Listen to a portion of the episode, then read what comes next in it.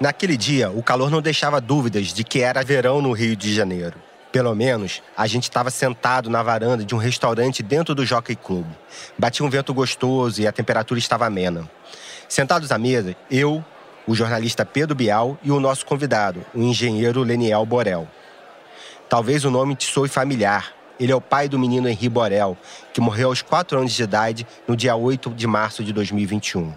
A história chocou o país. A gente acompanha a saída de doutor Jairinho e Monique Medeiros da delegacia da Barra da Tijuca. Mariana, nós estamos acompanhando aqui a saída da Monique Medeiros. Ela está entrando numa viatura. A, polícia acaba, acaba de colocar ela nessa viatura. E na viatura ao lado entrou o vereador doutor Jairinho. Segundo as investigações da polícia, ele teria sido espancado até a morte pelo então vereador carioca, doutor Jairinho. Leniel mal tocou na comida, um filé com batata. Não parava de falar. Estava inconformado com os rumos do julgamento de Jairinho e da mãe de Henri, Monique Medeiros, que também responde pelo homicídio. O primeiro contato de Leniel com a gente veio através da novelista Glória Pérez. Ele buscou ajuda de Glória para dar repercussão ao caso. A novelista procurou o Bial e assim começou a construção deste episódio. A todo momento, durante o almoço, eu via no rosto de Leniel um misto de raiva e dor. Henri tinha a idade da minha filha quando morreu, e ver o sofrimento pelo qual essa criança passou me fez repensar o meu papel como pai e como jornalista. No terceiro episódio do podcast do programa Linha Direta, nossa missão, ao recontar a história de Henri Borel, é alertar para os sinais que foram ignorados por quem devia proteger o menino. Você está no Linha Direta Podcast.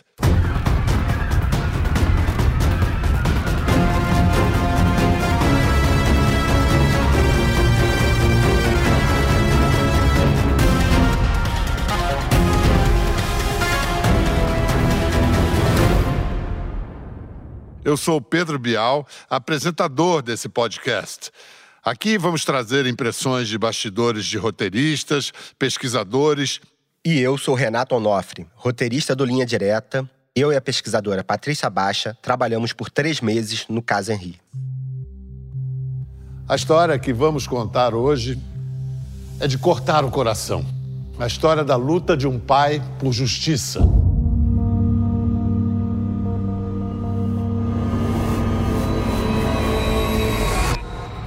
Há dois anos, em 8 de março de 2021, Leniel Borel recebeu a pior notícia: a de que seu filho, Henri Borel, de apenas 4 anos e 10 meses, tinha morrido.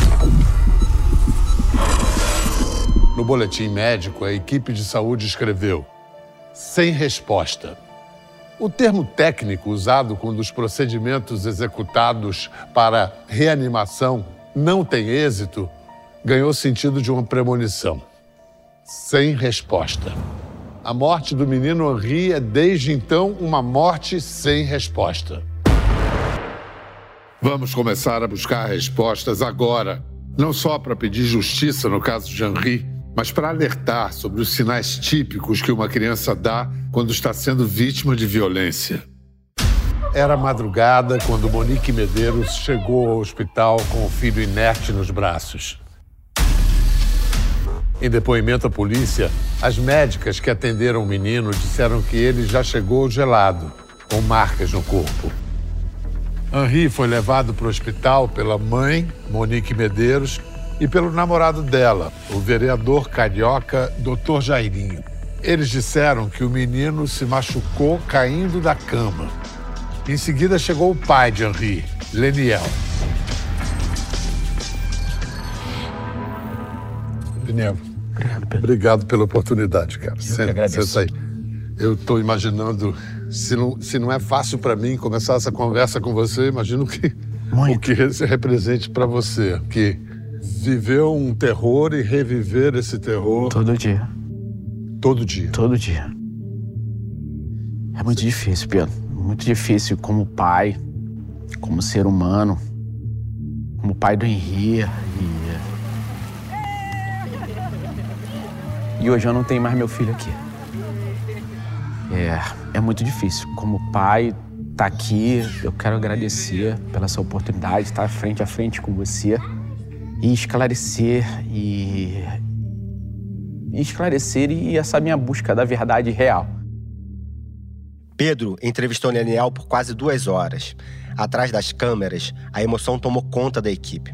Parecia que só os dois, Bial e Leniel, estavam ali. Mesmo para quem já conhecia a história de trás para frente como eu, era impossível não se sentir impactado com o relato do pai de Henri. Antes, aquele fim de semana, como foi o fim de semana até você entregá-lo para Monique? Bial, eu ouso falar que seria o final de semana maravilhoso se não fosse aquele final. As câmeras de segurança de quatro lugares diferentes registraram os últimos momentos de vida de Henri. Naquele seu último domingo, o menino de quatro anos foi da alegria ao terror em poucas horas. As imagens são de um parque infantil num shopping da Barra da Tijuca, no Rio. Henri está com o pai, uma criança contente. Quando você, afinal, levou Henri para a casa dela, você lembra da, das últimas palavras, da conversa que você teve? Vocês combinaram alguma coisa? Sim, lembro. Falei, filho, é, a mamãe tá querendo que você vá, é, vamos pra mamãe. Ele falou, papai, eu não quero ir, não quero ir. É... E ele, falei, mas o que que tá acontecendo? Ele não verbalizava o que que estava acontecendo, mas falava que não queria ir. As imagens das câmeras de segurança foram a base de nossa investigação. Nós analisamos quase 100 horas de gravação, de oito câmeras que compõem o circuito interno, de lugares por onde Henri passou. Frame a frame, a construção de um crime. A imagem é da portaria do condomínio Majestic. O relógio registra 7h19 quando Monique chega a guarita para buscar Henri. Aí eu fui, peguei o meu filho, ele estava chuviscando. Eu falei assim: filho, vamos até a padaria, vamos comprar Kinder Ovo, vamos comprar coxinha de galinha que você gosta, vamos comprar suco de uva. E como estava chuviscando, eu fiquei sentada com o Henri ali embaixo do ombrelone. Essa é Monique, mãe de Henri Borel, em depoimento à justiça. E ali o Henri, eu falei assim: filho, a gente tem que agradecer tudo que a gente tem vamos começar a agradecer agora. E a gente começou a agradecer a Deus. Monique e Henri não demoraram mais que 20 minutos na padaria. Tempo suficiente para incomodar Jairinho. Ele desce o elevador atrás da namorada. O homem encontra Monique e Henri no hall do elevador. As câmeras registraram o momento. Henri aparece acuado no colo da mãe. Essas imagens são as últimas de Henri com vida para mim está uma demonstração clara, né, de que tudo que ela falou era o contrário. O Henry não, não se estava sentindo confortável, ele não queria realmente voltar para esse apartamento. O Henry, o Henry não queria nem ficar perto do Jairo. O que aconteceu com o Henri nas oito horas que separam o momento em que Leniel deixou em segurança com Monique até a hora de sua morte? Oito horas depois de Leniel deixar o menino com Monique, as câmeras mostram novamente os três no elevador. Só que dessa vez, Henri já está morto. O relógio do circuito de segurança marca 4 e 9 quando as luzes se acendem. O elevador desce lentamente até o andar do apartamento do casal. Jairinho entra com a bolsa da namorada nas mãos. Atrás, Monique carrega Henri, que parece já sem vida. O elevador demora 20 segundos para descer os dois andares. Nesse período, Jairinho, que é médico de formação, tenta fazer uma respiração boca a boca no menino, que não reage. Ver Henri morto foi o momento mais difícil da apuração. No dia que analisei pela primeira vez a gravação das câmeras de segurança do dia 8 de março, não consegui trabalhar mais. Saí da sede da TV Globo, peguei meu carro e fui direto para a escola da minha filha. Eu precisava dar um abraço nela. O prontuário médico do atendimento diz que Henri não respirava e que suas funções neurológicas estavam sem resposta. Mesmo assim, a equipe de saúde do Hospital Barrador tentou reanimar a criança durante uma hora e 52 minutos. Enquanto a equipe médica lutava para reanimar Henri, Monique se afastava para fazer uma ligação. Orientada por Jairinho, ela telefonou para o ex-marido Leniel. Eu presumo que você deve ter ido dormir, naturalmente. Durante a madrugada, quando a Monique te liga, porque ela te telefona, você estava dormindo? Não. Você estava é, acordado? Já. Eu. Bial, foi tudo. Que horas eram mais ou menos ligou? Três, era mais ou menos umas quatro e dez. Para dizer o quê? Daniel, vem pro Barradoc que o Henri está com dificuldade de respirar. É, foi essa a fala da Monique. E, e, o Jairo pega o telefone. Irmão, você tá onde? Eu falei, estou indo para Maqué. Irmão, vem pro Barradoc que o Henri está em parada cardíaca. Eu me desespero, eu já estava pegando um carro de aplicativo, né, para ir em direção. Eu ia primeiro eu ia parar ali na perto da Avenida Brasil para pegar um, uma carona até Macaé. E aí eu me desespero. falei, como assim? Eu já cancelo o carro de aplicativo, ajoelho na frente do meu condomínio. Peço ajuda, eu não conseguia, estava me tremendo muito, o que estava acontecendo com meu filho. Eu peço para o meu porteiro me ajudar. E ele traz uma água, e eu falei, cara, meu filho está tá no barrador, dificuldade de respirar, me ajuda aqui. Pediu carro de aplicativo e eu peço. E naquela ânsia, né, um, dois, três minutos esperando o carro de aplicativo, o Jair me liga de novo. O celular, celular da Monique. Irmão, tô aqui com a médica aqui. É, o Henrique se machucou alguma coisa com você à noite? Eu falei assim, não, comigo não. E com você? Não, não, não, é só a pergunta dela aqui e tal, tudo bem. Eu falei assim, não, comigo não teve nada. E ele fala que com ele também não.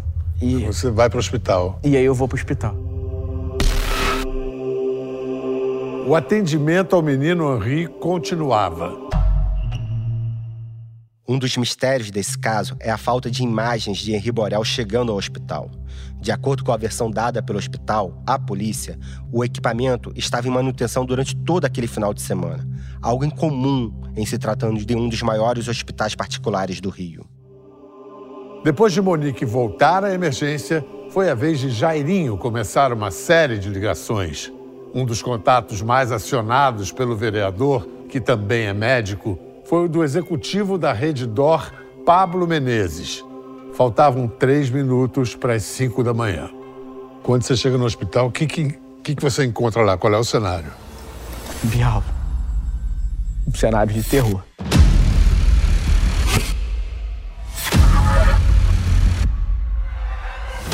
Logo em seguida eu ajoelho, peço pelo amor de Deus ali. Minha reação é essa: é ajoelhar, tá ali perto, fala pelo amor de Deus, qualquer dinheiro no mundo, não parem, por favor. Não parem de ressuscitar meu filho. E elas não pararam. Ficaram mais uns 50 minutos ali tentando ressuscitar o Henrique. E ali o, o Jairo, né, muito próximo ali das médicas. E eu achava que ele, como médico, estava tentando ajudar, né, com alguma coisa. E a médica é, sei lá, uns 5, 10 minutos depois, acho que era a doutora Viviane, chega perto de mim e da Monique, aí o Jairo vem e, e, e fala que ele já estava com trismo, né? Hoje a gente sabe que não era trismo, é rigidez cadavérica. Eu vi, Bial, entendeu? A dificuldade que os médicos tinham de, de entubar o meu filho. É, o meu filho já com, com marcas, né? É aquela criança linda que eu entreguei, que você mostrou no, no vídeo. O Henrique já estava com a cabeça já aumentada, é, o estômago dilatado, lesões. Aí, aí, às 5 horas e 42 minutos daquela madrugada, daquela manhã, a médica informa que sem resposta, não há, não há mais o que fazer. O que, que você lembra desse momento?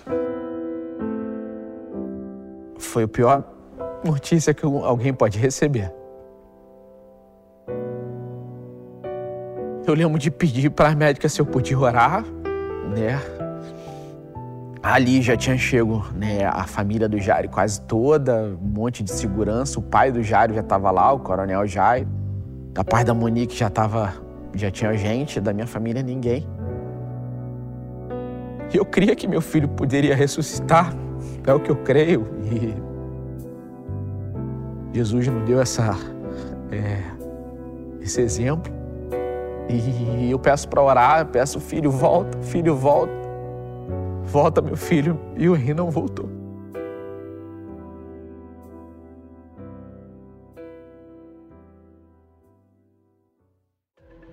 Às 5h42, os médicos atestaram a morte de Henri.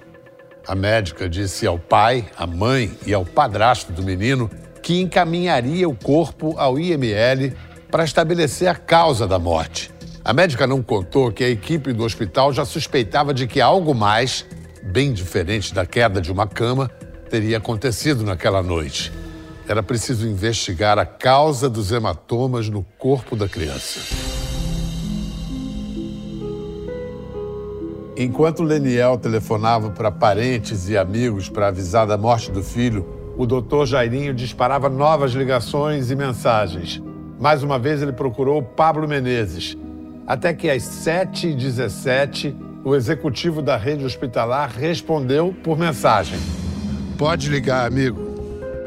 Em depoimento à justiça, Pablo Menezes relatou aos investigadores que era comum Jairinho solicitar ajuda para atendimentos mas que estranhou os pedidos daquela noite. O ex-vereador queria acelerar a liberação do corpo da criança e o atestado de óbito sem passar pelo IML. No depoimento, Pablo também disse, abre aspas, então ele me liga e eu explico para ele a situação. Falo, Jairinho, olha só, é impossível a situação. Não dá para fazer a liberação do corpo.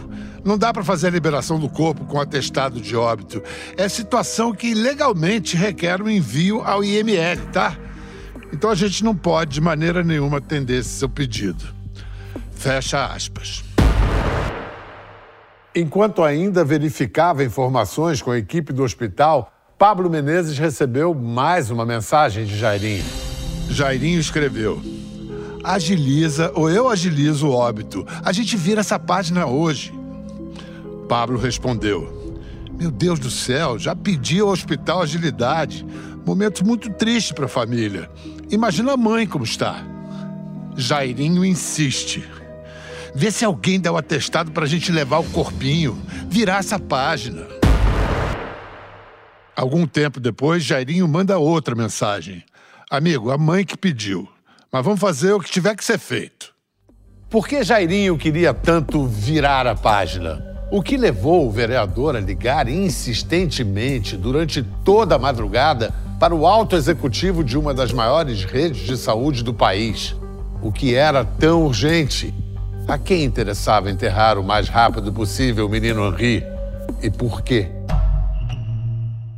Para tentar explicar como Henri morreu, é preciso voltar no tempo e desvendar quando e por que a vida do menino passou a correr perigo.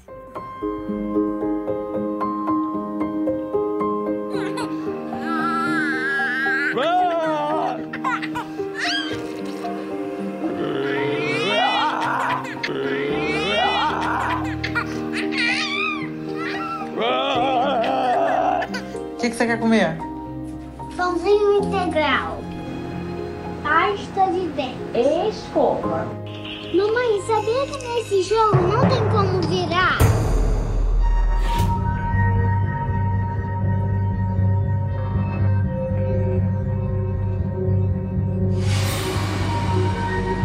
No dia 2 de fevereiro de 2021, a mãe de Henri, Monique Medeiros, recebeu o primeiro alerta de que algo estava errado em casa.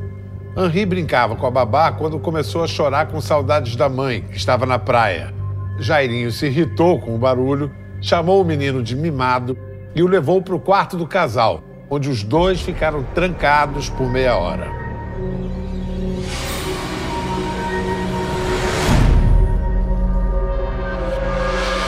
Tem um depoimento que é fundamental para descobrir que o Henri, sim, vivia uma rotina de agressões. Foi a babá Tainá de Oliveira, que era babá dele, que tinha, que diz, vem e diz que tinha contado a Monique sobre esse comportamento de Jairinho. Você não, tinha conhecimento do que se passava com o Henri naquela época. A babá não falou com você. Eu pedi para dar meu telefone. Ela tinha o um telefone do Henri, tanto que ela liga, né? Tá aí a babá, né? Isso é é, você acabou de falar, ela ligou para Monique mostrando, ela fala com a Monique sobre a agressão e a Monique nada fez. Mas para mim, Bial, eu queria trazer aqui que para que é icônico. Na quarta-feira antes, eu liguei pro meu filho. Era mais ou menos mais 11 e meia da manhã, né? Era meu intervalo, meu horário de almoço. Eu ligo para esse celular. E o Henri atende e ele estava na casa da avó e com a babá. A, a Tainá estava lá. Aí meu filho me atende com um semblante choroso, né? Eu falo, filho, o que que tá acontecendo? Aí ele, papai, eu não quero voltar para casa da mamãe, eu não quero ir mais para casa da mamãe. Aí eu sou incisivo, eu falei, filho, o que que aconteceu? Ele fala, o tio me machucou. Aí eu falei, deixa o papai falar com a vovó. Aí passo o telefone pra Rosângela, a avó, tá do lado da Tainá. Eu falei assim, dona Rosângela, você tá vendo o que o Henri acabou de falar? Tá vendo que não é coisa da minha cabeça? Tá vendo que não é nenhuma alienação? O Henri acabou de verbalizar. Aí ela falou assim, Leniel, esquece isso. O Henri acabou de sair da psicóloga. O Henri foi na psicóloga e ele falou também pra psicóloga que o tio machucou. Só que isso é uma rea... o Henri é muito inteligente. Isso é uma reação dele que ele não quer ficar nesse no... nessa nova casa. Ele quer ficar com você, eu quer ficar comigo. Tá tendo reações a esse tio. Ele tá inventando coisas. Inventando coisas. A mãe de Monique negou à justiça que soubesse das supostas agressões a Henri, mas admitiu que o menino pode ter sido agredido no dia de sua morte. Dez dias depois do primeiro alerta, no dia 12 de fevereiro veio o segundo. Monique estava no salão de beleza quando Tainá avisou que Jairinho estava novamente com Henri.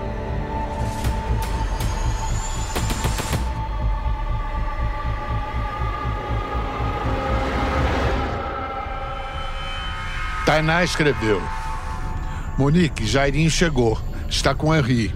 Ele está no quarto com Jairinho. Monique perguntou a Babá o que estava acontecendo dentro do quarto. Tainá disse que não estava ouvindo nada. Monique então falou: Vai traumatizar o garoto. Estou apavorada. Depois de Henri sair do quarto, a babá enviou uma foto dele. No sofá, abraçando-a de costas para o celular. Ao ver a foto no celular, Monique escreveu: Deu ruim?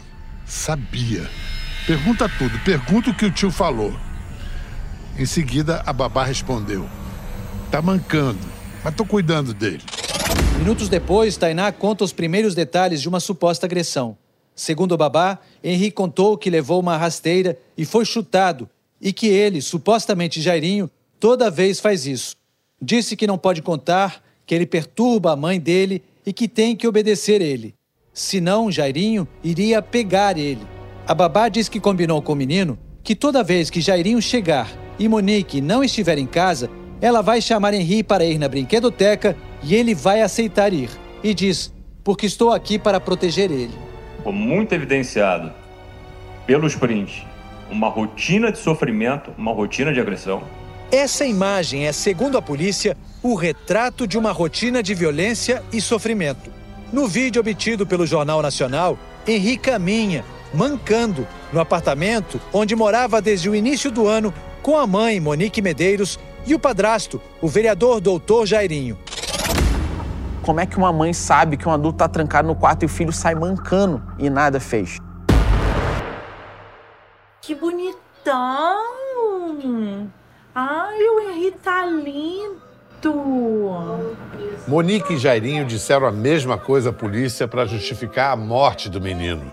Assim como em 12 de fevereiro, na noite de 8 de março, o casal disse que Henri tinha caído da cama. Ao analisar as imagens do corpo de Henri, o perito da Polícia Civil de Minas Gerais atesta que as lesões não correspondiam a uma queda da cama. A necrópsia evidenciou uma, duas, três lesões em direções e sentidos diferentes na cabeça da criança. Isso não poderia ter sido causado por uma queda na cama. Quem fala aqui é o perito Fernando Sbardi, contratado pela acusação. Lesão número 8, lesão número 13. Na região anterior dos braços, essas lesões, seu formato, seu tamanho são compatíveis com que a criança tenha sido agarrada pelos braços, sacudida ou jogada contra o chão, jogada contra uma parede, batida de encontro uma parede. A lesão número 9 essa equimose na região abdominal, ela é compatível com a localização da laceração hepática. Essa lesão é compatível com um pisão, um chute que a criança tenha recebido no seu abdômen. Como a superfície aqui do abdômen, a parede abdominal, ela é distensível, ela é mais mole, não oferece resistência, e o fígado da criança é relativamente grande em relação ao seu tamanho, isso ocasionou a laceração hepática, sangramento e morte. A contestação da perícia médica é a principal estratégia da defesa de Jairinho. Para isso, ele contratou um dos mais experientes criminalistas de Curitiba, o advogado Cláudio Dalladone. As investigações ainda não cessaram. A Polícia Civil levantou uma hipótese. Essa hipótese ela é baseada em seis desastrosos exames indiretos de necropsia. E o que aconteceu realmente ainda não foi desvendado. As lesões apresentadas, elas não estão comprovadas. O processo de intubação do garoto Henri gerou lesões, e isso é computado como se lesões fossem ocasionadas dentro do apartamento.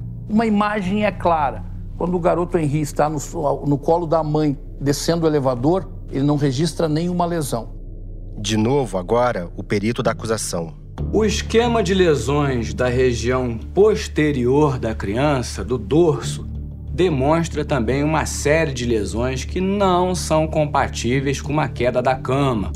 Tampouco são compatíveis com as manobras de ressuscitação no hospital. Próximo à região lombar, o perito notou mais lesões no corpo de Henri. Chama-nos a atenção esse grupo aqui de 10 lesões, 10 equimoses, bem agrupadas nessa região. Essas lesões são compatíveis com socos que a criança recebeu na região.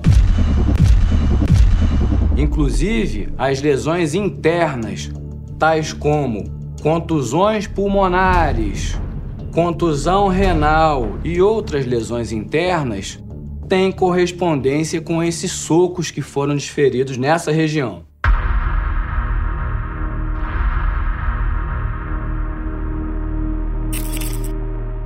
No jogo de trocas de acusações, o advogado Cristiano Medina, contratado pelo pai de Henri, rebate ponto a ponto a defesa de Jairinho. Eles alegaram que o garoto morreu no hospital Barrador quando as médicas estavam ali tentando ressuscitá-lo. Isso não é verdade. A perícia, assim como o Dr. Luiz Ayrton Saavedra, que confeccionou o parecer médico legal da defesa, comprovou que o Henri foi cruelmente agredido na residência do casal. Ele teve uma morte agônica. Ele demorou entre duas a quatro horas para morrer. Quando o casal levou o Henri para o hospital, ele já estava em estado de rigidez cadavérica. Não há qualquer dúvida de que Jairo e Monique mataram o Henri ali naquele apartamento, sendo que o Jairo foi o autor e a Monique foi a garantidora. Apesar de todos os indícios de que Henri Borel tinha morrido por causa de múltiplas agressões, Monique Medeiros e Jairinho, acusados pelo assassinato da criança, insistiram na versão de que o menino teria caído da cama. O depoimento do casal aqui na delegacia aconteceu nove dias depois da morte de Henri. Os dois foram ouvidos como testemunhas. O casal deixou a delegacia da Barra às duas e meia dessa madrugada. Os dois não quiseram conversar com os jornalistas, nem na chegada, nem na saída.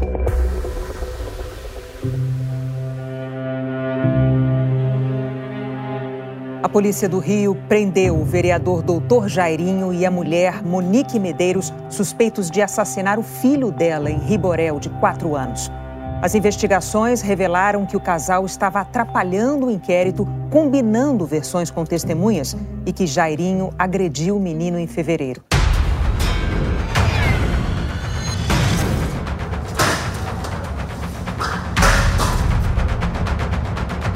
Na frente aqui, o vereador preso está sendo levado pelo delegado responsável pela investigação e a gente está acompanhando aqui, colocando aqui o doutor Jairinho na viatura.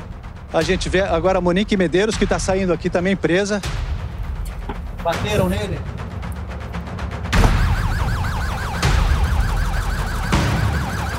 A gente acompanha a saída de doutor Jairinho e Monique Medeiros da delegacia da Barra da Tijuca. Mariana, nós estamos acompanhando aqui a saída da Monique Medeiros. Ela está entrando numa viatura.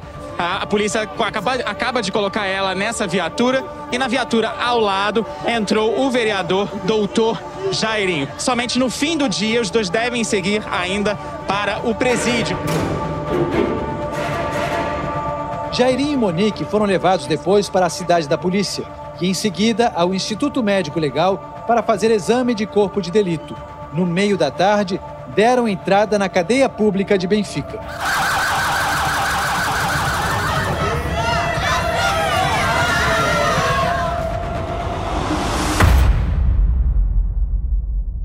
Em meio à maior crise sanitária de nossos tempos, o Brasil seguiu de perto o desenrolar da investigação que levaria a mãe de Henri, Monique Medeiros, e seu namorado, então vereador do Rio, Dr. Jairinho, ao banco dos réus. Ao delegado, ela contou que encontrou o menino gelado e com os olhos virando. Um ano depois, ela voltou a descrever à justiça como encontrou o filho na madrugada de 8 de março de 2021. Jairinho me acordou e falou assim: Monique, eu ouvi um barulho no outro quarto e eu fui lá ver. Quando eu cheguei lá, o Henri estava caído no chão. Eu peguei o Henri do chão e coloquei na cama. Peraí, ele acordou a senhora para falar isso? Ele me acordou, falando que tinha ouvido um barulho no outro quarto, dizendo que o Henri tinha caído da cama, que ele encontrou o Henri caído no chão e colocou o Henri em cima da cama.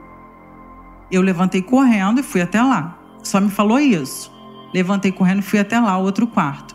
Cheguei no outro quarto, o Henri estava de, de barriguinha para cima, com as mãozinhas descobertas. Ele dormia todo enroladinho no edredom. E o Henri estava todo descoberto, imóvel, né, com a mãozinha para cima, com o olhinho olhando para o nada e com a boquinha meio aberta, um pouco aberta. Aí eu falei para ele, Jairinho, tem alguma coisa errada com meu filho. Meu filho não dorme descoberto. Aí o Jairinho foi até o banheiro. Vem aqui. Jairinho foi até o banheiro, fez urinou, voltou ele falou assim: Eu acho que a gente tem que levar o Henri na emergência correndo. Aí eu falei assim: Jairinho, as mãos e os pés do Henri estão geladas. Aí ele: Vamos pro hospital. Aqui uma contradição de Monique em relação ao primeiro depoimento à polícia, quando ela diz que foi ela que encontrou o Henri caído, mesma versão sustentada por Jairinho até hoje. Para o promotor do caso, Fábio Vieira, a contradição seria uma das provas de que o casal tentou alterar a cena do crime. Esse casamento de versões deles no início só demonstram que os dois estão unidos para tentar disfarçar, para tentar criar uma história cobertura, para tentar saírem impune do que eles praticaram. A mudança de versão lá na frente, onde ela diz que estava vivendo numa relação abusiva, é, na minha opinião, uma tática dela de defesa para tentar se esquivar da acusação. Olha, já que não deu para salvar os dois, entre nós dois, vou preferir a mim e vou aqui tentar emplacar uma versão de submissão, de relacionamento abusivo, que está também contrário às provas. A Monique ameaçava o Jairo em mensagens se ele não fizesse o que ela é, queria que ele fizesse, ela iria prejudicá-lo. Então, ela nunca teve esse diálogo com ele de forma submissa, sempre no mesmo pé de igualdade, inclusive ameaçando. Monique trocou de advogados depois de ser presa. Quem assumiu a defesa da mãe de Henri foram os advogados Hugo Novaes e Tiago Minagé. Hugo rebate a tese do Ministério Público categoricamente a defesa de Monique informa. Ela não tem nenhuma responsabilidade sobre a morte de Henri. Monique não praticou nenhuma conduta que desse ensejo à morte de seu pequeno filho. Ela disse a verdade no segundo depoimento dela. Eu lhe garanto isso peremptoriamente. Toda a verdade traduzida por Monique ela se deu a partir do momento em que a sua atual defesa passou a representá-la ainda em fase de inquérito policial. Jairinho manteve sua versão, tanto na polícia quanto em depoimento à justiça. Jairinho contou que tinha dormido depois de tomar remédios e que, quando acordou para ir ao banheiro, ouviu gritos de Monique. Ao chegar no quarto onde estava Henri, percebeu que o menino estava com a temperatura bem abaixo do normal e parecia respirar mal. Sei que ela desesperadamente é, nos chamou para gente que nós pudéssemos socorrer o Henri. Naquele momento, o Henri estava no colo da Monique, respirando mal e com as mãozinhas geladas. Obviamente ele estava no, no ar-condicionado. A Monique até falava, pô, nisso pelo menos vocês não vão. Nisso, nisso, nisso daí vocês vão se dar bem. Porque você gosta do quarto gelado e o Henrique só dorme com o quarto gelado, porque ele sua muito. Eu só dormia com o quarto gelado. É... Pelo quarto tá gelado, a mão dele tá gelada, mas eu tô vendo ele respirar mal. Eu, eu pensei naquele momento, inclusive falei com a Monique, pô, tô com medo dele ter engolido alguma coisa, porque ele tá respirando mal. Tá soprando mal. O depoimento de Jairinho durou quase seis horas. Durante todo o tempo, Jairinho alegou inocência. Não aguento mais isso, eu não aguento isso mais na minha vida, eu sou inocente. Eu não fiz isso com o Henri. Eu não fiz nada com o Henri. Eu não sou culpado disso que estão me acusando. Pelo amor de Deus. Por favor. Por Deus, eu não fiz isso. Isso não é verdade. Não aconteceu isso. Na sua opinião, quem é o Jairinho? Um monstro um monstro sem piedade. É um psicopata com prazer em agredir crianças. Os relacionamentos anteriores de Jairinho, segundo os investigadores, revelam um padrão: sadismo, como diz o promotor Fábio Vieira. O Jairo é uma pessoa que demonstra uma determinada vida né, nos holofotes de parlamentar com vários mandatos que está ali fazendo bem para a sua população, que está ali e abriu mão da sua profissão para abraçar uma outra, né? Está ali sempre em prol do bem da coletividade, quando na verdade é um agressor de crianças, é uma pessoa sádica que busca sua felicidade nos porões de suas próprias casas, né? Ali onde ninguém está olhando, num quarto escuro, onde ele agride criança, enfim, dentro de um carro, onde ninguém vê quem ele realmente é. Uma versão que é rebatida pelo advogado de Dr. Jairinho. A imprensa não determina quem é culpado ou inocente, e muito menos o delegado. O que o delegado tem é uma opinião, o que o promotor tem é uma hipótese que tem que ser submetida a julgamento. E reiterando, o julgamento ainda não aconteceu. Depois da morte do menino Henri, uma coleção de sedizentes vítimas passam a comparecer em delegacias de polícia e relatarem agressões, supostas agressões, muito próxima daquelas supostas agressões que fazem com que a hipótese acusatória é, se levante contra o doutor Jairinho. Logo depois da prisão de Jairinho, uma de suas ex-namoradas enfrentou o medo e lembrou o que tinha vivido ao lado dele entre 2010 e 2014. A ex-namorada não quis se identificar, por isso vamos usar a voz da atriz Sofia Marotti. Como é que o seu relacionamento com o Jairinho começou? Ele era um príncipe do cavalo branco. Ele era o cara que puxava a cadeira para eu sentar, que abria a porta do carro, que não falava palavrão. E como é que você descobriu que havia algo errado, agressões? Quando ele percebeu que não tinha mais domínio, que eu não queria mais realmente, eu não ia ficar mais com ele. E aí ele ia na porta da casa da minha mãe. Minha mãe dizia que eu não queria atender. Ele gritava e ele ficava me esperando do outro lado da rua, às vezes de madrugada, chegar em casa. Já rasgou minha roupa na rua. Já me enforcou na calçada da minha casa. Ia onde eu trabalhava. Depois que ele percebeu que não tinha mais domínio, ele começou a me perseguir. Eu falo que são duas pessoas completamente diferentes. Eu consigo lembrar do rosto dele em algumas cenas assim comigo. Se eu fechar os olhos, eu consigo ver nitidamente assim. É outra pessoa. E com relação à sua filha? Desde o começo. Ela adorava, gostava de tudo. Mas depois de um tempo, ela foi começando a não querer mais estar com a gente. Preferia ficar em casa com a minha mãe. Minha família toda mora perto. Você entendeu por quê? Ele dizia que era ciúme. Ah, isso é normal, é ciúme dela, porque ela nunca te dividiu com ninguém. E aí, quando ele realmente sumiu, ela tomou a coragem para falar. E o que, que ela contou? Ela estava assistindo um programa com a minha mãe sobre abuso infantil, de madrugada.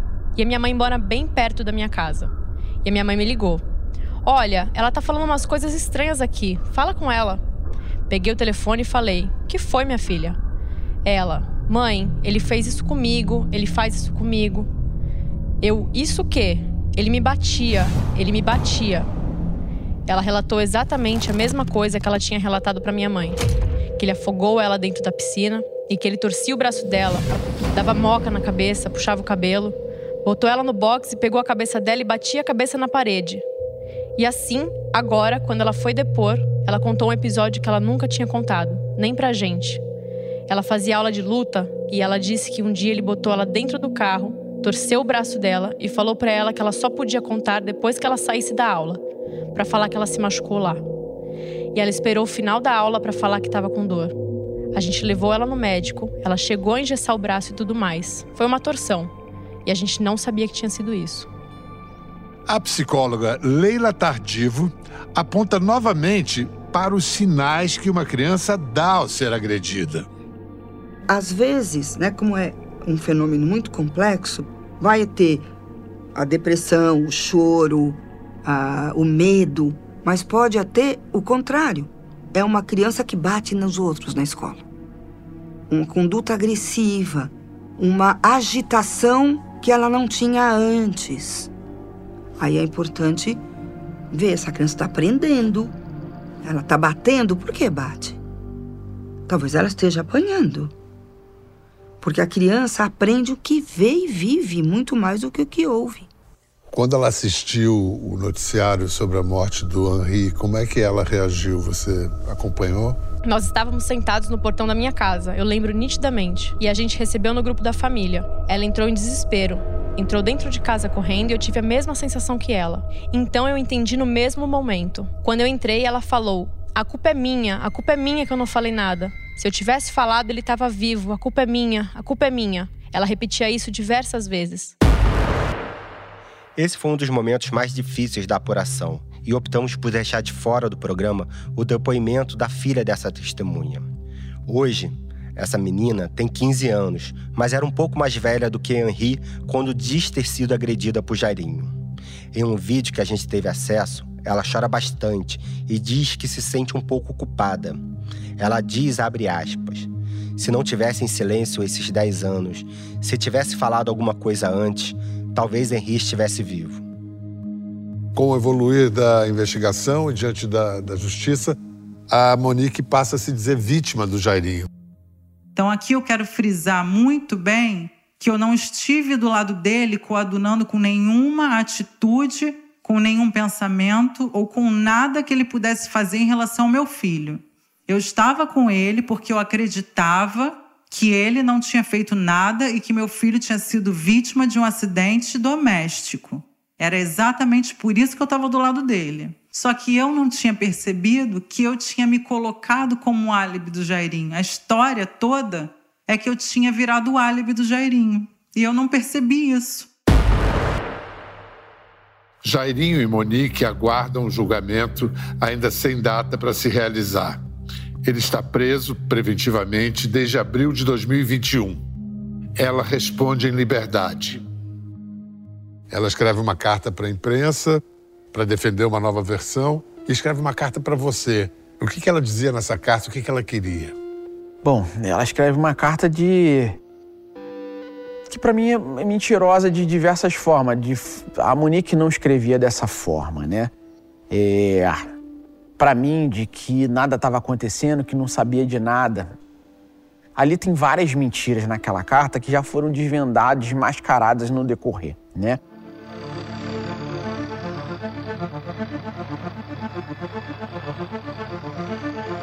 Jairinho era um vereador influente de uma família tradicional da política do Rio.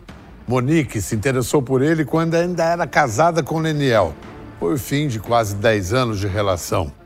E ela deixou o filho ao lado de uma pessoa de quem sentia medo. O que leva uma mãe a pôr em risco o bem-estar e a segurança do filho em troca de um relacionamento. O Ministério Público do Rio vê duas motivações: dependência financeira e vaidade. Uma pessoa extremamente vaidosa, uma pessoa extremamente egoísta que coloca os seus objetivos, as suas pretensões na frente de qualquer coisa, inclusive da saúde e do bem-estar do seu próprio filho. A Monique, com quem você foi casado, era diferente? Ela se transformou depois da separação e com o Jairinho e se tornou essa pessoa ambiciosa e, e com, extremamente vaidosa? Ou já era. Já, já, tinha, já tinha esses sinais, né? A Monique, pô, sempre queria mais, né? Sempre queria mais, mas eu conseguia dar o que eu conseguia dar na medida do possível. E o Jairo sai e dá uma. Uh, vem com a proposta de um cargo no TCM, né, para ela, que ela sai de mais ou menos ali 4 mil para 20 mil reais, quer dizer, cinco vezes mais do que ela ganhava. Isso tudo é, pesou para ela financeiramente e o bel prazer que ele proporcionava.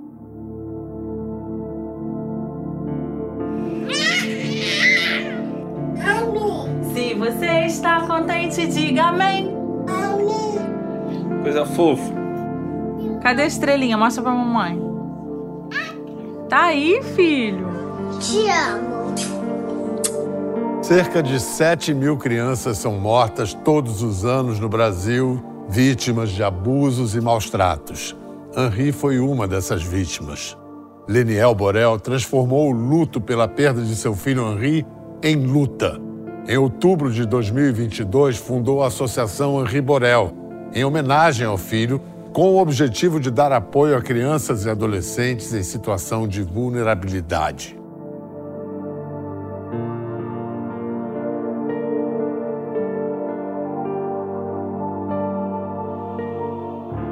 Já atendeu 229 famílias.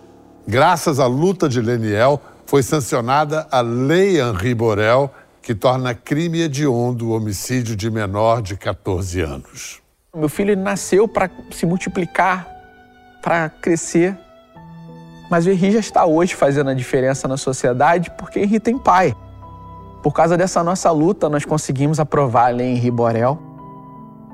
Em tempo recorde no nosso país, hoje a Lei Henri Borel ela está para as crianças, assim como Maria da Penha está para as mulheres.